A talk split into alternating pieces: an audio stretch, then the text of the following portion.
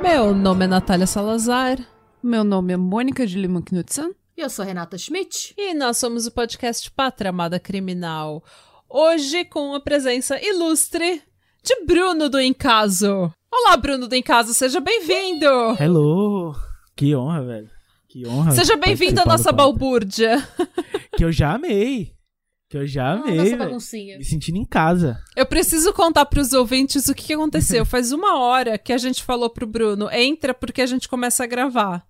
E daí o Bruno entrou e as três já estavam na sala e as três estavam falando e falando nós ficamos. A gente praticamente era como se o Bruno já tava aqui uns 10 anos. Sim. E a gente continuou conversando e daí ele Sim. continuou, ele entrou na conversa e a gente como se a gente já se conhecesse uns 10 anos. Ele só sentou na janelinha e foi. Ele Sim. só sentou na janelinha e começou a falar. Exato. E faz uma hora que a gente tá aqui falando, parlando, parlando Só e nada de gravar. Agora nós estamos começando a gravar. E, Bruno, conta pra gente da sua temporada que tá rolando agora, da qual nós participamos. Sim. Então, a quinta temporada do Encaso, pra quem não sabe, o Encaso ele é focado em temporadas. Então, quando a gente, quando eu começo a fazer um caso, quando eu começo a contar os casos, eles são contados seis episódios em- divididos em três meses. E a quinta temporada do Em Casa, a gente tá falando sobre feminismo. E eu, por ser homem, não me senti bem falando Peraí, sozinho peraí, peraí. sobre Você é aquilo. homem? Entende? Entendeu? ok. Para, Natália, Sou, para com sabia? isso. para com isso, aqui. Natália! Eu estou chocada, ouvintes. Não todos os homens são inimigos. Temos um infiltrado. Um Já começou a, trollagem. Já começou, já começou. Para com essa putaria, Natália. Primeiro, primeiro para com essa putaria. Que saudade Não, da não, pode continuar, porque isso é o voltou patramado, E ela gosto. mandou alguém parar com a putaria. Sim, eu de- voltei de fora só pra, pra, pra- pra dizer pra parar com a putaria. Com muita putaria quando eu tava de férias. Alguém precisa colocar ordem na casa, né? Muita putaria no final Alguém de precisa férias. colocar ordem. Mas desculpa, Bruno. É, Sim, desculpa, Bruno. parte, continua. Então. Não, tá tudo bem. Então, justamente por ser homem, eu não me senti à vontade de falar sobre o tema, sobre feminicídio, sobre feminismo, violência doméstica, sozinho. Então eu decidi chamar mulheres que eu admirava no True Crime pra falar comigo sobre esse tema e contar os casos juntos comigo, sabe? Então, vai ter o nosso episódio aí num futuro próximo. E, E qual das duas é três isso, que você acha que foi mais a, a mais. eh, A que você admira mais, sabe? Olha, gente, vocês estão colocando menino em cada saia justa. Como assim, velho? Como assim? Não, eu gostei das três. As três ficaram muito boas. Tanto é que eu falei pra, pra, pra Nath que o episódio tinha ficado muito bom e que eu tinha Resposta gostado certa. muito Ah, do, do como tinha ficado. Eu não, eu não Eu esperava. gosto das três Verdade. igual. É, a gente já ouviu o episódio e ficou um episódio muito bom. Porque o meu podcast é diferente, né? Você vê? É, difi- é diferente o podcast, né? Porque vocês estão acostumados a trocar ideia, a falar um monte de besteira e tudo junto e tal. E o, o Em Caso, ele é- tem um roteiro que você lê, que você narra, né? E depois eu junto na edição, não tem uma interação, assim, Hum. entre os participantes, né? Então, eu acredito que tenha sido uma experiência bem diferente Sim, a gente né? ficou bem quietinha, a gente tava bem comporta- comportada. É, pra, pra mim foi assim. Eu me senti Não, na, quando, ótimo. quando tava Ficou na ótimo. escola de novo, porque faz um tempão que eu não leio em português, sabe? tipo assim.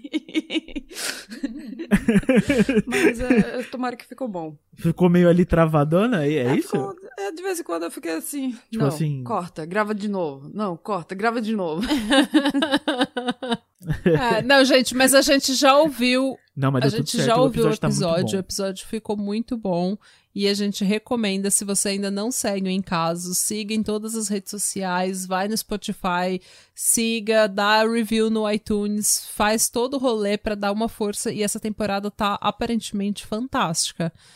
E muito obrigada, Bruno, por estar aqui com a gente na nossa Muito pequena obrigado. balbúrdia. Eu que agradeço, que isso.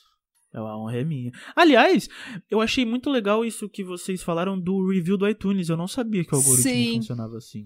Sim, gente, o algoritmo do, do iTunes, ele não quer saber se você gosta ou não do podcast. Ele quer saber que você vai lá e dá uma review e faz um comentário. Quanto mais comentários, mais reviews, mais o podcast vai pra cima, mais o podcast é recomendado pros outros. Então, pra gente que é podcaster, é muito importante que você vá lá e dê a sua opinião. Se você vai dar cinco estrelas, ou se você vai xingar, ou se você vai falar que você não gostou, ou se você vai dar três estrelas, não importa. Pra gente, o importante pra crescer, pra, pra, pra fazer a gente ser conhecido, é que você vá lá e dê um review. E se você estiver muito satisfeita com a gente, por favor, dê um cinco estrelas e conte pro mundo por que que você gosta do Patramada e faça o mesmo com o Em Caso, gente. Sejam bons. Faz favor. Por favor. Agora que eu tô sabendo, eu vou, ficar, vou pedir mais. E se não gostar também, fala, porque não gosta. dá engajamento, engajamento, gente. Né? É disso que a gente precisa. É. Então você não precisa nem mentir, seja honesto. Mas se você mandar a gente fazer outra exatamente. coisa, a gente vai se sentir no direito de responder à altura. a gente não superou ainda aquele Com maluco. certeza, exatamente. Assuma as Eu não consequências. superei, desculpa. Teve um cara que mandou vocês fazerem outras coisas? Não, porque ele falou assim, não era suficiente ele falar que ele não gostou do podcast, tá? Ele falou que é, o podcast era tão ruim que era melhor a gente achar outra coisa pra fazer. Tipo, não era suficiente pra ele Meu ele parar de ouvir. cara. Ele precisava saber que o podcast não existe mais. Melhor vocês irem fazer queria que a outra gente coisa. não fizesse. Sim. Então, pra, uma dica Que pra quem quiser escrever. Não, melhor que- vocês fazerem uma coisa. Eu, eu vou mandar essa dica de volta pra você. Vai Em você vez de, fazer de outra usar coisa. seu tempo pra escrever Faça esse, outra esse coisa. review, Isso. melhor você fazer outra coisa. O que eu acho maneiro é que vocês transformam em frase motivacional, né, no Instagram. Eu acho irado, velho. Eu- A primeira vez que eu vi, eu falei, nossa, genial. velho. Aliás, Genial. esse do. A gente vai fazer esse do melhor fazerem outra coisa, porque esse a gente Por ainda não fez, né? Como frase motivacional. Nossa, vamos transformar numa camiseta? Melhor fazerem outra coisa. Sim. Vamos! Sim, nossa, sim. Take it to the bank. Vamos fazer dinheiro com a sua review ainda. Melhor fazerem Ah. outra coisa. Cresço, vírgula. iTunes 2021. A gente vai transformar sua review em camiseta e não só, a gente vai continuar fazendo E fazer podcast. A gente vai ela, né? fazer dinheiro com a sua review. Nossa, bem, boa. Obrigada. Take it to the bank. Chora no banho. Mas, gente, quem que tem uma história pra me contar Eu, hoje? eu quero que vocês apertem os cintos porque o barato vai ficar louco. Essa é uma daquelas. É, essa é uma Eita. daquelas. Essa é uma daquelas histórias. Uma daquelas minhas histórias que vocês vão falar. Eu tô com medo, confesso. Mas antes, ó, Bruno, pra você acompanhar a história com imagens, vou ver se você consegue abrir Imagens. imagens. eu fiz uma coleção do Google com fotos. Que eu até Tava mandei. os gore, só os corpinhos. mortos. Não, não, não, não. As fotos não são Não, gore, não, As não, fotos não, são não, só não, pra não. você. Você, você, você vai ver as Ah, fotos tô agora e vai estranhar um eu- eu pouco, porque parecem as fotos bem normal. Mas quando você É. escutar a história, você vai entender o que é que tá errado com essas fotos. Sim, exatamente. Vamos lá. Tá tudo errado com as fotos. Tá tudo errado com essa. Deixa eu pegar. Eu, eu Mas só que não é acho que tão mais óbvio. Vai mandar no chat você. aqui do Meet mesmo? Eu trabalhava na divisão de homicídios do, do Ministério Público. Que eu chique. comia coxinha vendo foto de corpo. Eu admiro o seu sangue frio. Eita. ah, eu tive, que, eu tive que aprender a ter, né? Eita.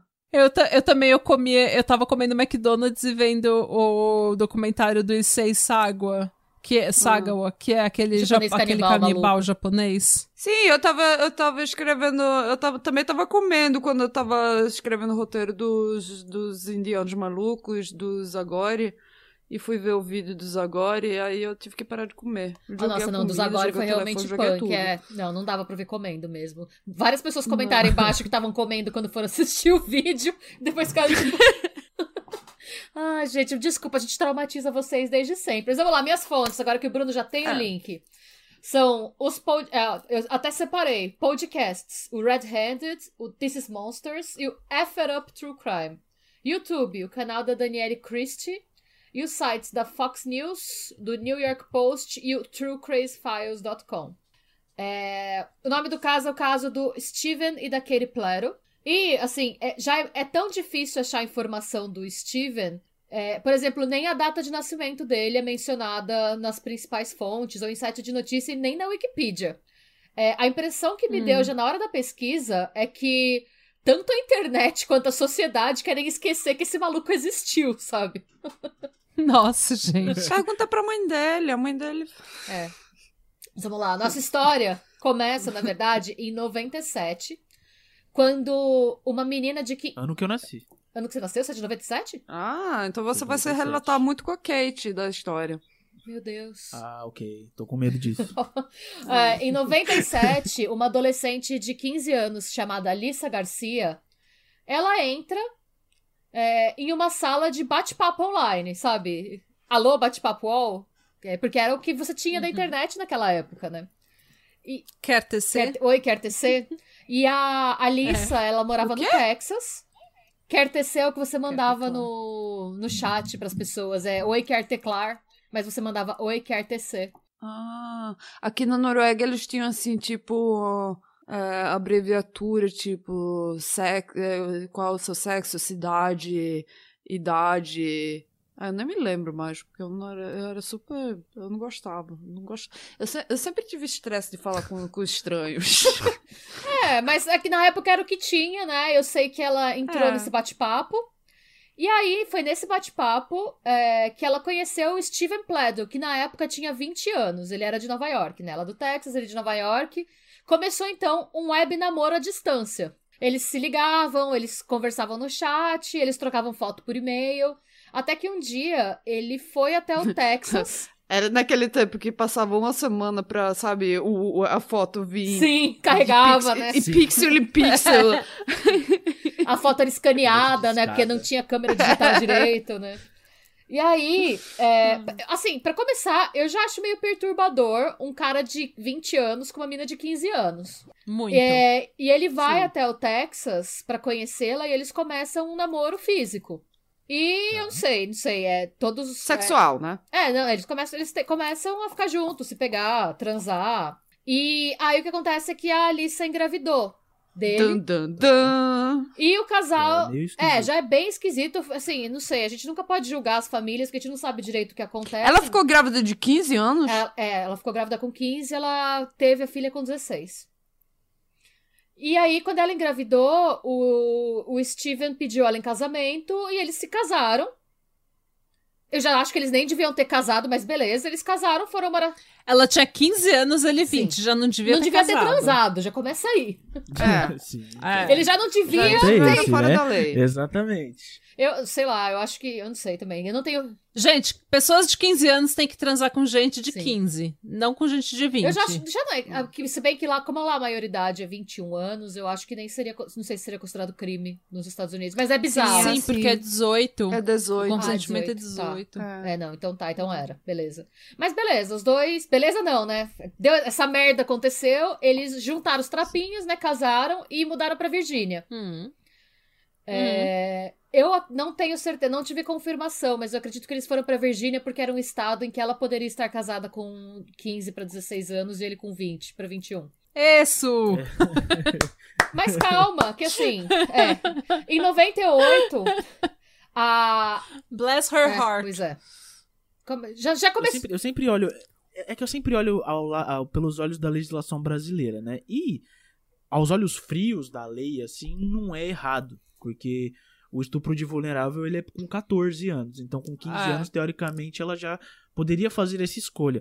Mas eu não sei se moralmente é correto. É. Na verdade, não é nada correto, né? Mas se pre... É, porque assim, o que, a gente, o que a gente prega sempre aqui no pod é que a gente sabe que a idade de consentimento no Brasil é aos 14, na França, por exemplo, aos 16. Só que o que a gente sempre fala é que, tipo, uma, um, quem você é com 18 anos é completamente diferente de quem você é com 17, que é completamente diferente total, de quem total. você é com 16. E uma criança, por mais que você seja uma pessoa madura, uma pessoa bem informada, uma pessoa que tenha muita experiência de vida, aos 15 anos você não tem maturidade emocional sexual e experiência de vida, em experiência em relacionamentos, pra dar o consentimento pra uma pessoa de 21. Porque essa pessoa já viveu muito mais do que você. Exatamente. Então, porque ela já tá dirigindo, ela já tá na faculdade, ela já tá trabalhando, ela, ela já viveu coisas que você ainda nem sonha em viver ainda, sabe? Você tá chegando em casa da escola, você tá indo pra sessão da tarde, tipo, as suas as vidas são muito diferentes. Você não decidiu nem o Então- que você quer da vida ainda, quanto mais ter consentimento É. quanto a isso e achar que isso é uma boa escolha, né? Então, eu acho que moralmente, talvez não só a parte sexual, mas a parte afetiva também. Eu acho que existe uma discrepância muito grande na, na, na, na experiência de vida de cada pessoa. Uma de 15 e uma de 20, sabe? É, a parte moral, quando eu falo, não é só da sexual. É realmente da parte romântica, da parte emocional, da parte de. Do que você tá fazendo com a vida de uma menina de 15 É, anos. Por isso que uma pessoa de 20 anos namorar com uma de 15 não é igual uma de 25 namorar com uma de 20, 21. Exatamente. Não! Porque a, É. porque a, a- a cabeça já é muito mais compatível e evoluída, desenvolvida do que um adolescente de 15 anos namorando um adulto de 21. Sim, exatamente. Exatamente. Mas bem, Outra coisa que eu também acho muito problemática no Brasil é que o aborto sendo ilegal no Brasil, uma menina de 15 anos que é sexualmente ativa pode, pode ficar grávida e vai ter que viver com consequências. Não, não tem a opção de, de fazer um aborto e vai ter que ser uma criança tendo uma criança para cuidar. Quer dizer que é um, é muito complicado isso aí também. Gente, legaliza o É, não é a escolha dela, né? E vocês vão Não é ver que, escolha assim, é, pode até ser um pouco pesado o que eu vou falar, mas a melhor coisa pra Alice teria sido fazer um aborto, sendo muito sincera. E você, depois vamos ver se vocês vão concordar comigo ou não. É, eu concordo, eu, eu, É. eu concordo. Eu já sim. concordo aí também. Eu Não, já não sei o que concordo. vai acontecer, mas já Sim, mas concordo. E- eu, eu acho que você também vai concordar. É, eu acho que sim. Em 98, nasce Denise Pledro, a filha de Alissa com, com o Steven. E a Alissa descreve o nascimento da Denise como o dia mais feliz da vida dela. É... E assim, feliz é uma palavra que podia servir para descrever o nascimento da Denise, mas não servia para descrever a vida da Alissa, é muito menos o casamento dela. Com 21 anos, o Steven parecia ser incapaz de arranjar um emprego. Quem sustentava a casa era a Alissa. A Alissa com 16 anos, com uma filha recém-nascida, ela que trabalhava. Ele passava o dia em casa assistindo TV, jogando A videogame. escola já, já esqueceu da escola. né? Esqueceu, não dava. Porque você Hum. pensa lá, você, você tem uma filha que precisa comer, precisa de fralda. Seu Hum. marido não trabalha porque ele diz que ele é. É, não existe trabalho que seja. Os trabalhos que oferecem pra ele não são bons o suficientes pra ele. Ele, Ele é igual a Xuxa, não existe trabalho pra mim no Brasil. Mas ele. Sem formação universitária, e o que também não é nada lá, nos- principalmente em qualquer lugar. Hoje em dia, acho que Não tô julgando ele por não ter formação universitária, mas ele não tinha nenhuma formação pra ele justificar ele não aceitar nenhum trabalho que ofereciam. Ele ficava o dia inteiro em casa. Comprando arma, ele usava o dinheiro que ele ganhava do serviço social pra comprar arma. Ele sempre foi um fanático por arma. É, Maria. ele culpava o resto do mundo pela situação financeira dele. Como a Alissa tinha que trabalhar, não estava mais estudando, ela tinha que sustentar a filha, porque o dinheiro que ele ganhava com o serviço social não ia pra criança. é, ela tentou deixar o- a Denise com ele. Então, tipo, ah, parando pra pensar, você tá em casa o dia inteiro, fazendo porra nenhuma, eu tenho que trabalhar. Cuida da sua filha, Eu preciso claro. que você cuide da minha filha. Da nossa filha, da minha filha e sua filha. É, Precisa de dois pra nossa. fazer. Sim. É, O Steven, ele era física e emocionalmente abusivo.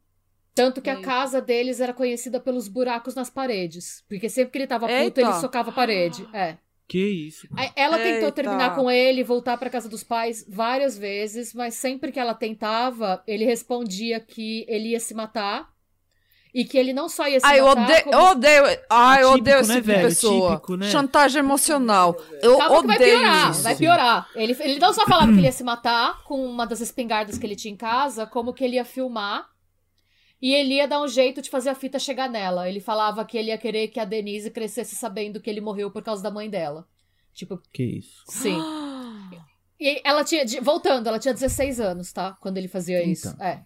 E já, se, e já aguentando todo esse abuso psicológico Sim. e físico, né? E a bebê não Ah. escapou do ciclo de abusos, tá? A Denise, a Alissa, a Alissa conta que ela chegou em casa algumas vezes, ela encontrava a Denise roxa. Porque quando a Denise chorava, ele beliscava os braços, a barriga e as pernas dela pra ela parar. Então ela tinha vários hematomas. E aí. Gente, eles- quem é... Essa lógica. O bebê tá chorando. O que é que eu vou fazer pro bebê chorar? Ah, eu vou beliscar ela, porque aí ela vai parar de Pra chorar. ela ter mais dor. Sim. E aí, Meu, que lógica é essa? quando ela não parava, porque obviamente você belisca, foi o que você falou, a criança não para, ele tampava a boca dela e o nariz pra ela ficar sem ar e parar. Ai, meu Deus. Até que teve a gota d'água da situação. Foi um dia que a Alissa chegou mais cedo em casa e ela perguntou cadê a Denise? E ele ficou um pouco sem reação. E ele abriu um cooler. e aí ela descobriu que. Ah, é, não. ela descobriu que ele colocava ela na geladeira de cerveja quando ela tava chorando, até ela ficar sem ar. Que É. isso, velho? Aí ela ficava sem ar, ela parava de chorar porque ela estava sufocando, aí ele abriu o cooler. E aí ela perguntou, e, e nisso ela fala que ela ficou descontrolada, foi a vez que ela perdeu o controle com ele, e ele admitiu que não era a primeira vez que ele fazia isso, porque funcionava. Nisso, Aí, é, mas- ela contou tudo isso numa entrevista bem longa que ela deu pra Fox News, anos mais tarde. Gente, né? eu não tô conseguindo. Eu tô chocada. Você mal acabou Eu- de começar essa história e todo mundo já tá aqui, sabe? Com pavor. Gente, não, pior foi o que eu falei. Quando eu comecei a ler, eu pensei, gente, esse maluco é a pior pessoa do universo. Eu concordo com você. É, e aí, o que, que ela fez? Ela conta que depois disso, ela percebeu que um dia ela poderia chegar em casa do trabalho, que ela não tinha opção, porque ele não conseguia parar emprego nenhum. Às vezes em que ela deu ultimato pra ele conseguir emprego, ele ia uma semana e parava de ir. O problema não é os empregos, o problema é ele. Sim, com certeza o problema é ele. É, aí, eu acho que é bom a gente lembrar também que é uma adolescente que também era vítima de uma relação abusiva, porque muita gente se perguntou quando ela contou isso, por que, que ela não foi Por embora. que, que ela não, ela não sabe? Porque Ela, ela ela conta- tem 16 anos. Ela sabe quantos namorados na vida dela ela Agora deve ter tido? onde? Quanta experiência Exato. ela tem em relação. Deve ter sido o primeiro. É. E ele, imagina, imagina o que eles. Você acha, vocês acham que essa relação de idade deles favorece pra esse comportamento Sim. Totalmente. dele? Porque como ela é muito adolescente e ele já é adulto, com certeza ele deve olhar numa posição de autoridade e superioridade a ela perante... Porque ela é uma criança. Não, né? e de perigo. O cara tá sempre batendo em parede, colecionando arma, falando que se É, você for exato. embora, ele vai meter uma bala na cabeça e te mandar a fita. E eu sabe? fico- Não, e é o que a gente difícil. fala, Bruno, pensa você. Quantos anos você tá agora? 24? 23. 23 Pensa 24 com tudo que você já viveu, com tudo que você já trabalhou, com tudo que você já leu pro podcast. O quão fácil é manipular um adolescente de 16, 17 anos. Total. Gente, a gente Total, manipula total. porque a gente sabe, a gente tem muito mais experiência de vida, a gente sabe, a gente lembra de como é ser adolescente, a gente sabe Sim. o que que dá, o que que vai dar errado, o que que não vai, a gente já tem nosso cérebro formado ou mais formado do que um adolescente. É fácil manipular. Esse é o problema que eu acho o maior problema moral com uma relação em que há uma, uma diferença de idade dessa forma, não é nem tanto o sexo, é você poder manipular, você poder é, fazer o seu relacionamento exatamente o que você quer, porque o adolescente não tem referência, ele não tem experiência de vida, ele não tem experiência, o cérebro dele não tá formado, ele não vê consequências, ele não tem experiência romântica nenhuma, ele deve ter tido um ou dois namoradinhos na vida dele.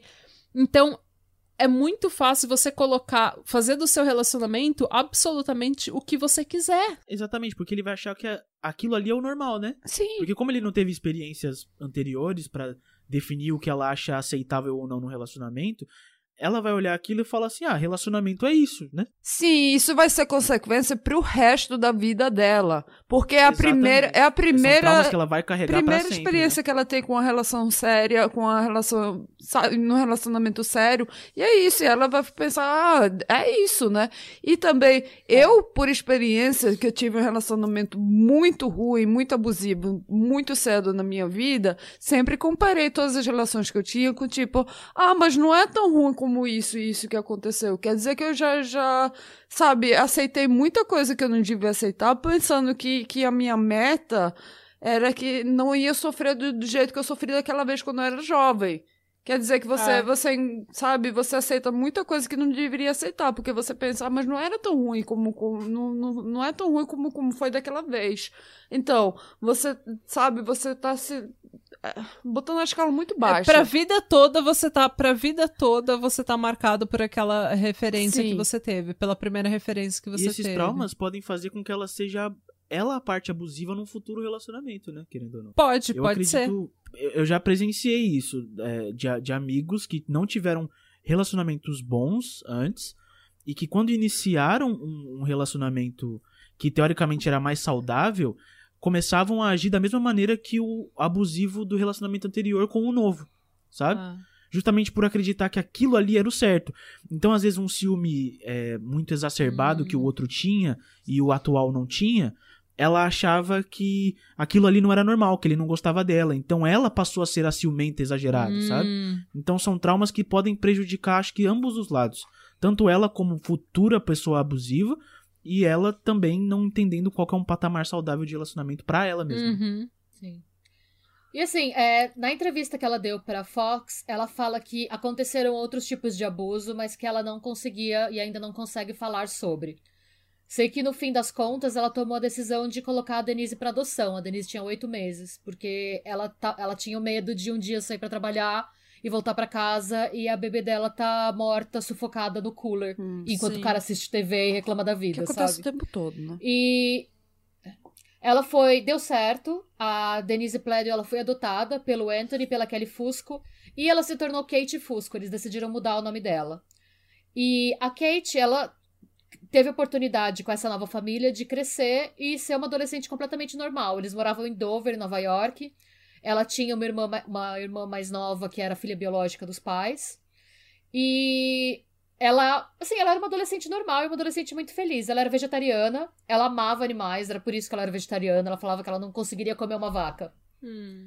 É, mas o apelido dela era Pac-Man, porque eles falam que ela tava sempre comendo alguma coisa. Tipo, ela tá sempre beliscando tá alguma com coisa. fome, tá não come comendo. carne, tá com fome o tempo todo. Sempre fome. É, ela era líder de torcida e ela era apaixonada por artes, por desenho e pelo movimento feminista. Tanto que o portfólio dela para admissão na faculdade eram várias histórias em quadrinhos que mostravam momentos icônicos de mulheres ao longo da história americana. Então, a Rosa Parks, a Millie Hart, a Billie Holiday, foram alguns dos nomes né, que ela é, retratava com os desenhos dela. Hum. Eu tô contando tudo isso pra vocês entenderem que ela era uma pessoa normal, Hum. tipo, uma- uma adolescente completamente normal, porque depois do que aconteceu, ela também foi muito julgada pela mídia Hum. e pelas pessoas ao redor. É, E o que aconteceu?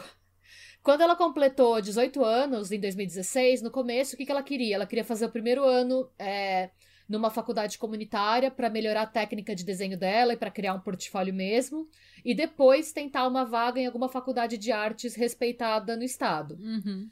Mas, é, muito embora ela sempre soube que ela era adotada, mesmo eh, os pais escolheram contar desde sempre, porque eles não queriam que ela tivesse um choque quando descobrisse.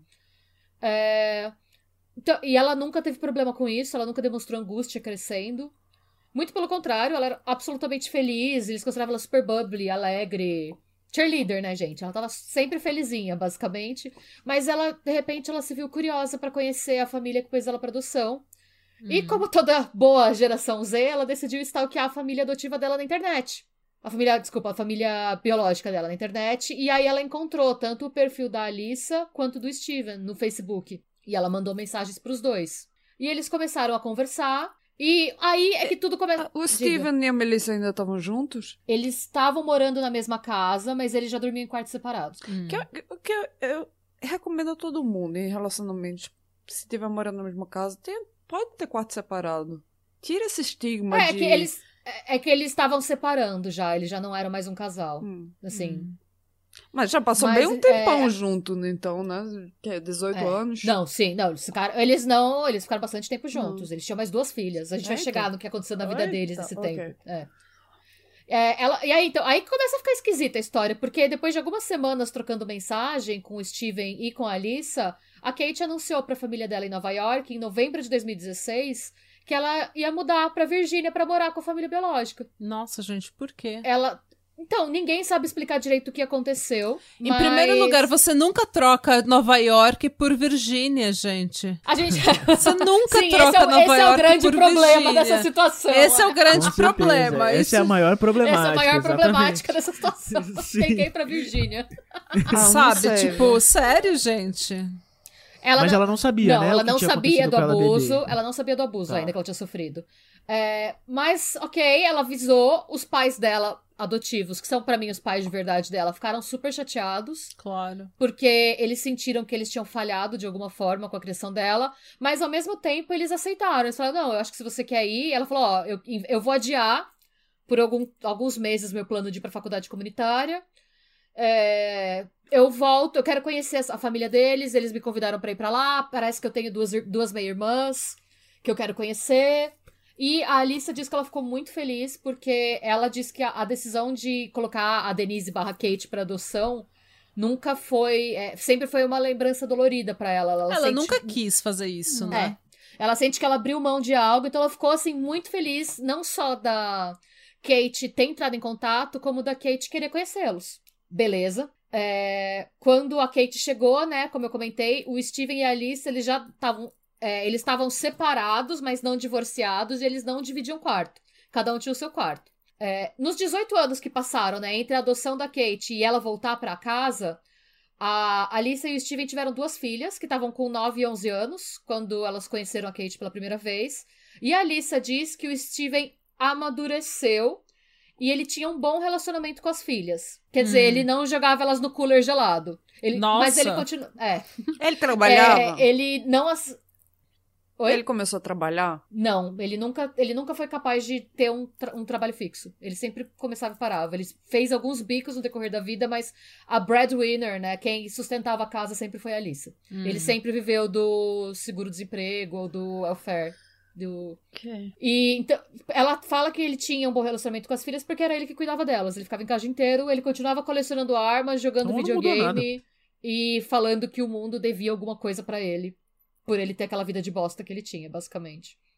É, e a, ele continuava socando as paredes. A casa Nossa. sempre teve muitos buracos. Ai, Virou um anjo. Isso aí é um trigger pra mim. Ah, ele, ele, não, ele parou de sufocar as crianças, né? Ele parou de jogar as crianças. Foi isso que ele parou de ah, fazer, é basicamente. É, eu acho que pra uma pessoa que, que, que tem experiência com esse tipo de violência, sabe? Isso para mim, eu sei que para mim é um trigger. Ver alguém dando um soco na parede é um trigger para mim, porque isso eu fico pensando, ok, agora é a parede, próxima vez vai ser o quê?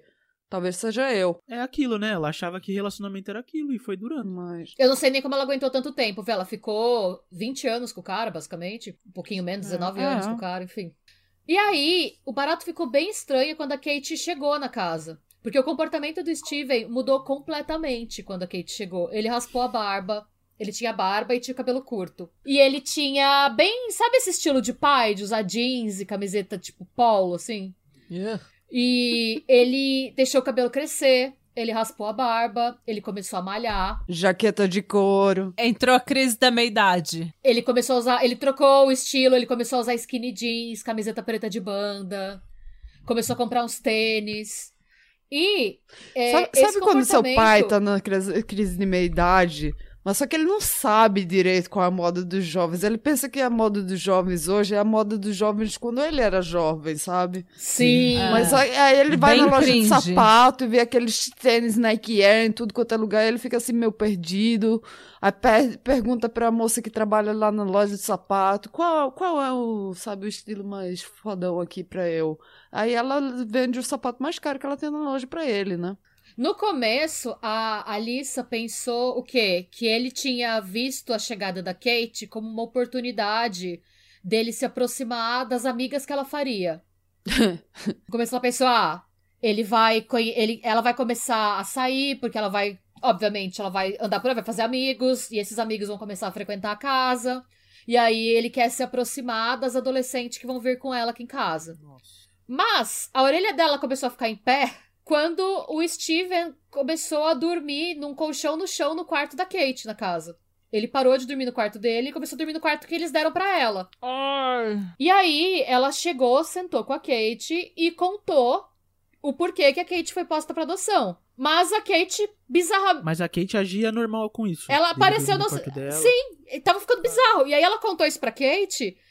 E a Kate apenas pareceu não se importar com o fato de que o pai dela beliscava ela, sufocava ela e trancava ela no cooler. E aí, ela foi, a Alissa perguntou pro Steven que caralho está fazendo dormindo no colchão no chão no quarto da sua filha de 18 anos. E a resposta dele foi: Isso não é problema seu, a gente já tá separado. É, mas é, é, filha dele. Foi, Eita! É, é a minha filha! É. E aí, a Alissa finalmente disse: I'm done with this shit. Catou as crianças e falou: Eu tô indo embora. Kate, vambora. A Kate disse: Não, eu vou ficar aqui. aí, a Alissa foi embora, Ai, levou as duas Kate. filhas mais novas. A Kate se recusou a sair, então ficou a Kate morando com o Steven. E a Alissa arranjou outra casa e ainda tinha que pagar pensão pra esse Meu, bosta. ela podia também ter ligado pra polícia, porque isso aí não é. Não... Calma, calma. Porque o poder da negação é uma coisa muito poderosa. Ela tava achando barato louco, é, mas o- a casa caiu no dia 23 de maio de 2017, quando a filha de 11 anos da Alice. Porque o que aconteceu? Como o Steven não era abusivo fisicamente com as outras duas filhas, Hum. a guarda dos dois, eles se divorciaram oficialmente e a guarda era compartilhada. Então, metade da semana as filhas passavam com ele, até porque ela seguia trabalhando que nem uma louca pra sustentar a porra toda, Hum. e metade da semana com ela. E aí teve a, a filha, mas a filha de 11 anos, o comportamento da filha de 11 anos começou a mudar. Ela começou a ficar agressiva, tanto em casa quanto na escola. E a Alice já tinha percebido isso, e aí ela foi pra casa do pai, e a filha de 11 anos teve um surto com o pai. E o Steven ligou pra Alice e falou: ela não tá se comportando bem, ela tá agressiva, ela tá gritando comigo. É... Por que, que você não lê o diário dela pra ver o que tá acontecendo? Eita. Nisso, a Alissa pegou o diário da filha no dia 23 de maio de 2017. A data tá clara também, porque por conta, ela foi lendo depois o diário pra trás desse dia. E aí, e eu escrevi. E então, o horror. Meu Deus. Eu vou ler, eu vou ler o minha filha do tem diário 10 anos. traduzido. Eu acho que a minha filha nunca vai começar um diário. então, eu acho curioso isso. É normal por aí uma pessoa ter É, diário? eu tinha diário quando eu, era nunca jovem. conheci alguém que teve. Nossa, eu tive vários. Eu, tenho, eu acho que eu tenho guardado em algum lugar. Eu também tinha vários. Trocava todo ano. Pra mim é muita coisa de filme americana. de Eu verdade. tive milhares, só que todo ano eu comprava aquela agenda que tinha. eh, tinha agenda da Atrevida, Da Capricho, revista era Atrevida, linda a agenda da sabe? Capricho. Essas coisas assim. Da Capricho, daí você, eu comprava e todo Sim. ano eu começava. Durava uma semana. Já Dava uma já semana, acabou, já tava acabou, eu não. Daí ficava tudo Esqueci. É, saco e eu cheio, também, não eu também eu, eu tinha assim, tipo, caderno normal de escola que eu fazia colagem na, na primeira página e eu escrevia as minhas histórias, eu escrevia, eu gostava muito de escrever. Só que uma vez minha mãe achou as minhas eh, meu caderno e leu e ela ficou assim, Ih. sabe? Ah, e pra mim foi assim, Meu. um- sabe? Por isso que eu fiquei assim, meu, isso aí não é normal não dizer pra ela para ela ler o, o É. diário, eu acho que é invasão de privacidade que eu fiquei Não, eu é, fiquei muito pistola mas que minha mãe depois- leu o meu caderno. Não, é uma invasão total de privacidade. E depois, mais pra frente. Mas calma, eu não vou dar spoiler. Tá eu vou bom. ler o trecho do diário pra vocês. Tá. Ok, ok. Kate está grávida. Papai diz que eles se sentem como um casal. Será que eles ficaram bêbados naquela noite? Ele diz que não posso mais chamar Kate de minha irmã, e sim de madrasta. Será que ela é mais minha irmã ou mais minha madrasta? Meu. É. Calma que. É. É. É. Meu pai é uma vadia. Ele- ela fala, my dad is a slut. Meu pai é uma vadia. Ok. Ele é Satã. Ele é a porra do Satã. Concordo. Ele vai para o inferno, mas ele não vai ser a Concordo. pessoa torturada, e sim a pessoa que tortura as outras pessoas. Quantos anos ela tinha escrevendo isso? Espere um se... 11 Cara. anos. 11! Olha- eu também tô pensando, 11. isso, isso aí não é uma, uma linguagem de uma, uma Uma criança Você de linguagem 11 imagina? anos, não. de 11 anos, né? Você imagina o que que tava passando na cabeça dessa menina pra ela ter que escrever isso no diário. Sim. E aí ela coloca, espere um segundo. Nossa. Se ele é Satã e Kate é humana, isso quer dizer que o bebê será meio demônio? of Satan. Ah, e aí a Alissa diz que assim que ela leu isso, ela começou a gritar e ela vomitou. E ela, a Alissa acha que o Steven falou pra ela ler o diário porque o Steven não, não tinha coragem de contar pra ela o que ele tinha feito. E ele queria que ela descobrisse pela filha. Tá, E nisso, ela ligou, obviamente ela ligou pra ele na hora. Tipo, eu quero que você traga minhas filhas de volta agora, o que, que você tem na cabeça? E a resposta dele foi: Eu achei que você soubesse. Estamos apaixonados e queremos nos casar. Que isso? A Kate também? Não, não foi uma parada abusiva? e- Não, ela, Ela- estava apaixonada. ela consentiu. E aí a gente vai discutir um pouco o porquê disso. É, a Alice, ela ligou pra polícia e ela denunciou o marido por manter um relacionamento incestuoso com a filha. Mas a polícia não fez nada a respeito. A polícia disse, beleza, vou ver e te aviso, e não fez nada. E a Kate e o Steven se casaram dois meses depois, em 20 de julho de 2017. Mas a Eles mentiram no permite isso? formulário de casamento. Eles marcaram que Ah, eles não tá. são. Porque você. Lá eu não sabia. Eu acho que aqui não é assim, mas lá você tem que marcar que você não é um parente do seu Não cônjuge. sei, nunca não me casei, mas eu sei que é ilegal, né? E- Sweet Home E Alabama. quando você vê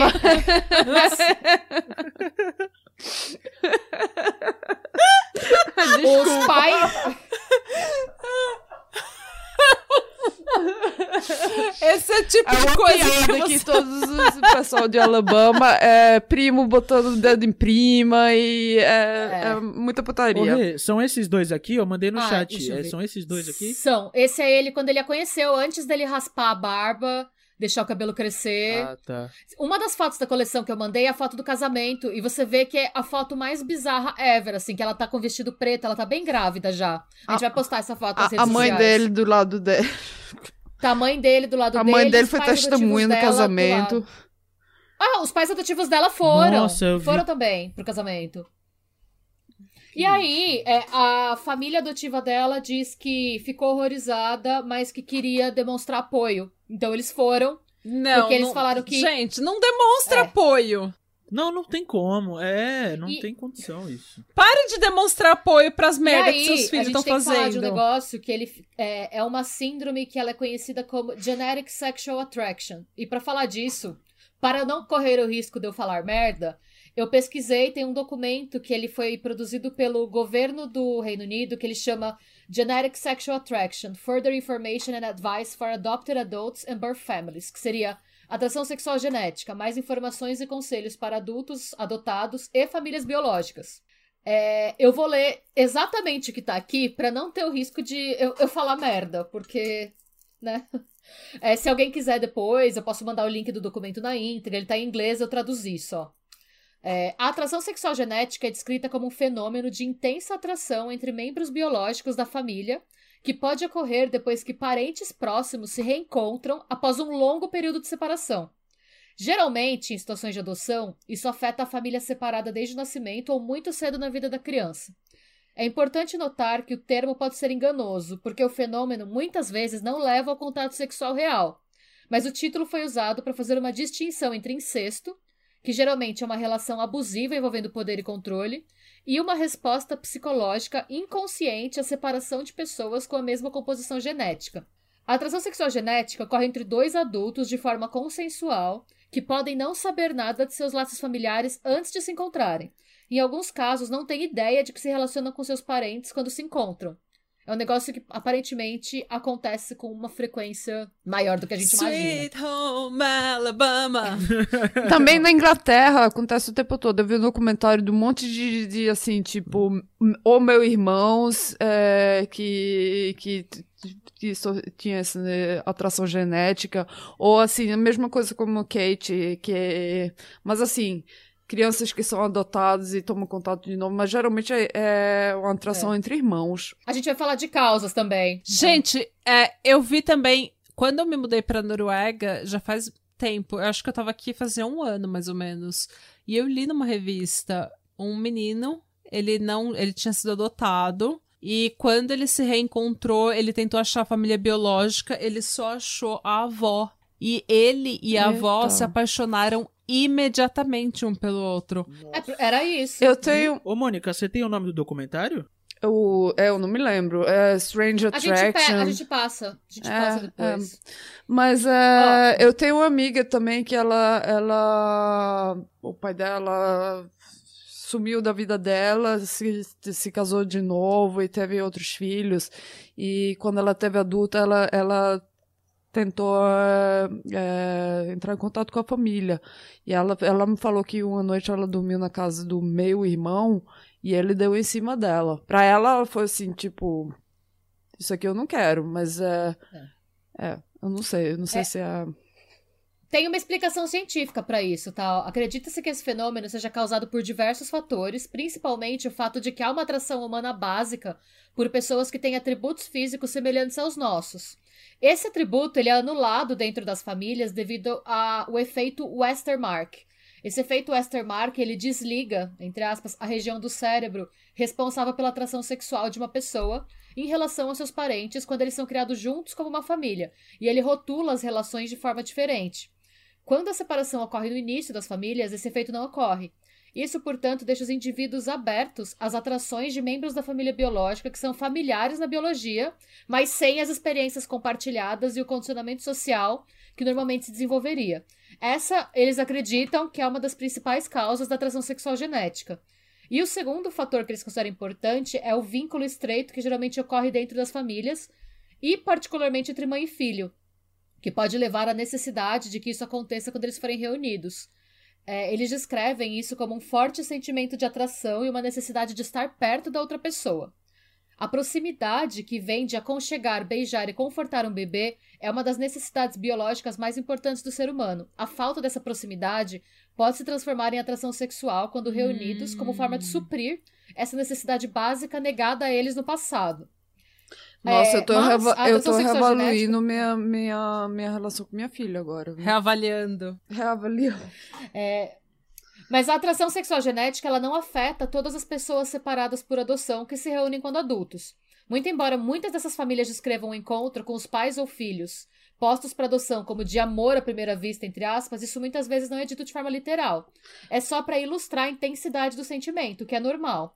No pergunta, entanto, pergunta, quando esses pergunta. sentimentos é, quer dizer que eu contando para minha filha que ela tem um meu irmão que ela nunca encontrou, num, em caso de quando eles um dia se encontraram no discoteca e tudo mais, não ajuda porra nenhuma, porque eles não cresceram juntos. Não, não, não, não. Ajuda. Tem alguns fatores que eu vou ler que são sintomas, que hum. vocês vão ver que se enquadra muito no caso da Kate, hum. que, que são fatores que contribuem para que isso aconteça. O que eles falam é, na maioria dos casos, é, e tem até alguns estudos que mostram que, por exemplo, a gente tende a se sentir naturalmente repelido hum. pelo cheiro dos nossos parentes. É um negócio meio que primitivo, Nossa. assim.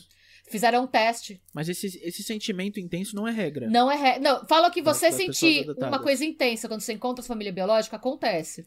Mas, normalmente, o que tá. acontece é que essa sensação de amor à primeira vista, ela é traduzida... Ela não é sexual. É, então, ela é traduzida de uma forma afetiva e não sexual se você tem uma Sim. criação, entre aspas, saudável. Okay. E aí tem uma lista de fatores que eles faz, falam aqui que tornam as pessoas mais suscetíveis ao poder da atração sexual genética. E esses fala, fatores fala, são. Pra, pra eu evitar, pra, pra eu. Por favor, minha, uma... minha filha tá aqui, uma... ela tá muito expoída por esse negócio agora, pelo amor de Deus, eu tô com medo. É, uma forte semelhança física, se vocês verem as mugshots do Steven e da Kate, ah, eles são, são muito, muito parecidos. parecidos falta de autoconfiança, estreita diferença de idade, fantasias românticas sobre o reencontro com a família, ausência de um parceiro sexual, dificuldade em dizer não, possível doença mental, relacionamentos anteriores insatisfatórios, abuso físico ou sexual no passado e um histórico grande de perda. Se você tem essas coisas ela tem o histórico, vida, da, o histórico perda, da perda, ela eu assim, ela mas uma possível falha dos pais adotivos também colabora. Desculpa? O... Uma possível falha dos pais adotivos na criação também pode colaborar por conta dessa sim. falta de afetividade. Então, porque ela foi adotada criança, bebê ainda. Ela né? tinha oito meses quando ela foi pós-produção. Então. Talvez. Assim, a gente sabe pouquíssimo da família biológica dela, da família adotiva dela, quer dizer. Eu achei estranhíssimo eles irem no casamento. Olha, só por isso eu já vou, eu já vou fazer, tipo. Eu super, já acho super, problemático. Super. Eu acho que eles podem já ser é problemático, pessoa, né? é, pessoas que são enablers que o filho, o filho tá fazendo merda e o pai tá tipo, ah, vou respeitar a privacidade dele, ah, vou respeitar ele, ai, não, tá tudo bem, ai, meu filho não faz nada errado, sabe? Aquela pessoa que tá sempre tipo assim, ela tem ela 18 anos, então ela pode é. fazer as escolhas que ela quiser. Meu, a minha filha pode sim, ter sim. 40, 50 anos. Ainda minha mãe ainda briga comigo se eu faço coisa errada. É. é. Porque eu sou Mas eu acho que assim, morrer. então, só por e isso, ó, e, só é. pensando no fato deles não terem dito nada e terem simplesmente apoiado essa decisão dela, por pior que eles tenham se sentido, provavelmente é uma família que tem um problema sério em confrontação com confrontar as, sabe, tipo, Sim. não consegue confrontar os Sim. outros. É, o que eu não entendo porque nunca foi um problema para mim. que eu sou briguenta. Eu penso é que provavelmente os pais dela deviam ser cheios é. de dedos com ela pra ela ser adotada e ela ter uma irmã que não era. Exato, então que eles deixavam ela fazer tudo o que ela quisesse. Porque, por exemplo, a irmã dela não foi nesse casamento. A irmã dela teve. Eu não vou ter falado, participar dessa "Mano, freak show Pelo que amor vocês de Deus, fazendo, né? né? Ah, e, e bizarramente, a pessoa que teve a reação mais normal foi a Alissa. A Alissa não parou de denunciar pra polícia em nenhum momento. É, em 1 de setembro de 2017, nasce o filho deles, o Bennett Pledo. E aí, olha como é confuso. O Bennett, ele é ao mesmo tempo, ele é filho e meio-irmão da Kate. E Nossa. ele é filho e neto do Steven. E ele é meio-irmão e sobrinho das filhas da Alissa com o Steven. E ele é neto e bisneto da mãe do Steven. E ele também é meio-neto da Alissa. Ai, meu Deus. Ele também é. É, É meio é louco. o filho da esposa. Ele seria neto e enteado? É, Não. neto enteado. Mas- Pensa que Essa ele é discussão- irmão e filho. E aí, é, eu, e assim, a Alice é uma pessoa que ela tem um histórico de abuso e tal, e ela decidiu, alguém, alguém agiu de maneira normal nessa situação, né? Alguém não meteu o louco. E se você olha, é bizarro, assim, porque tem... Ela posta fotos no Instagram dela com o bebê, a Kate. Hum. Tipo, eu e meu filho. E se você olhar as fotos na coleção que eu mandei, ela, bebê e o filho dela são iguais. É, eu vi no Ah, eu não sei. Eu que fosse- tava olhando algumas fotos eu, e eu, eu pensei, quem é esse bebê? É a Kate ou o bebê da Ó, Kate? esse bebê, o bebê com uma touquinha branca da coleção é o filho da Kate. E Aham. esse bebê de verde e branco é a Kate. É, né? É Ah, igual, tá. gente, é a mesma criança. ah. É igual. Sim. Tipo, eles são idênticos, o bebê. E ela posta foto, é que eu achei no final, quando eu já tinha feito a coleção, mas tem foto no Instagram dela, dela com o filho. É, tem foto dela, tipo, primeira. comemorando pequenas coisas, como se fosse tudo normal, sabe? Foi uma meteção de louco, assim, tipo. Gente, tem foto do casamento, né? Tem os dois se beijando, tem, tipo. Então, isso é, nojento, nojento. é bizarro, nojento, é bizarro, nojento, bizarro. E aí, finalmente, é, a- o que eu acho foi que a polícia levou mais a sério depois que o casamento realmente aconteceu. Porque a Alissa denunciou o tempo todo na esperança de alguém parar esse casamento, de alguém, tipo, agir de maneira normal. Mas a polícia só decidiu é, prendê-los porque eles estavam morando na Virgínia, ainda na mesma casa. Ninguém tentou fugir, ninguém. É, em janeiro de 2018, os dois foram presos por incesto e adultério. Os Porque dois foram presos por os isso. dois foram presos, porque ficou óbvio pela data de nascimento da criança que eles já estavam transando quando ele dormia no colchão do chão do quarto dela. Nossa. É. Ai, foi muito rápido, né? Que ele conseguiu. Como é que ele, como é que ele conseguiu isso aí? É, Então, porque tem que ter um poder de. Deve ter de- começado uma naqueles lábia e-mails muito já. Pra grande, mim, né? eu tenho uma teoria. Eu acho que ele já tava grooming ela desde o Facebook, desde que ela adicionou ele no Facebook. É. Eu acho que ela quis ir morar, ele já foi grooming ela e pra mim, porque pra mim ela passou por essa síndrome. E eu acredito que ele era um pedófilo. Pelo que ele, pelo Entendi. relacionamento dele anterior com a esposa, com a mãe da menina. Pra Eu mim, posso estar sendo É. muito, assim, falando muito de algo que eu não sei, né? Muito pedante. Mas não tem como ela ter esse, essa noção e essa ciência de que ele é o pai dela e de que isso não é normal? Ela, teoricamente, tem uma, uma culpa, querendo ou não, Não, culpa ela dela tem. e nisso, né? Ela já Porque tinha 18 esse caos anos. todo que vai acontecer. por- é. Exatamente, tipo assim, por mais que ela tenha essa síndrome, dá pra ter uma noção de que ele é o seu pai biológico e de que não é uma relação natural, né? Então, tem é, essa síndrome de atração sexual genética, tem algumas pessoas que eles têm grupos de apoio pra conversar sobre e tal. E eu ouvi, inclusive no episódio do Red Handed, um depoimento de uma mulher que passou por isso, com o pai dela também.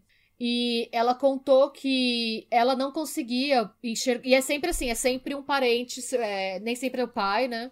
Mas é um parente bem próximo com o qual você não foi criado, que você nunca viu. Até que vocês se encontram e ela conta que ela não conseguia a- enxergar aquele cara como o pai dela. Ah.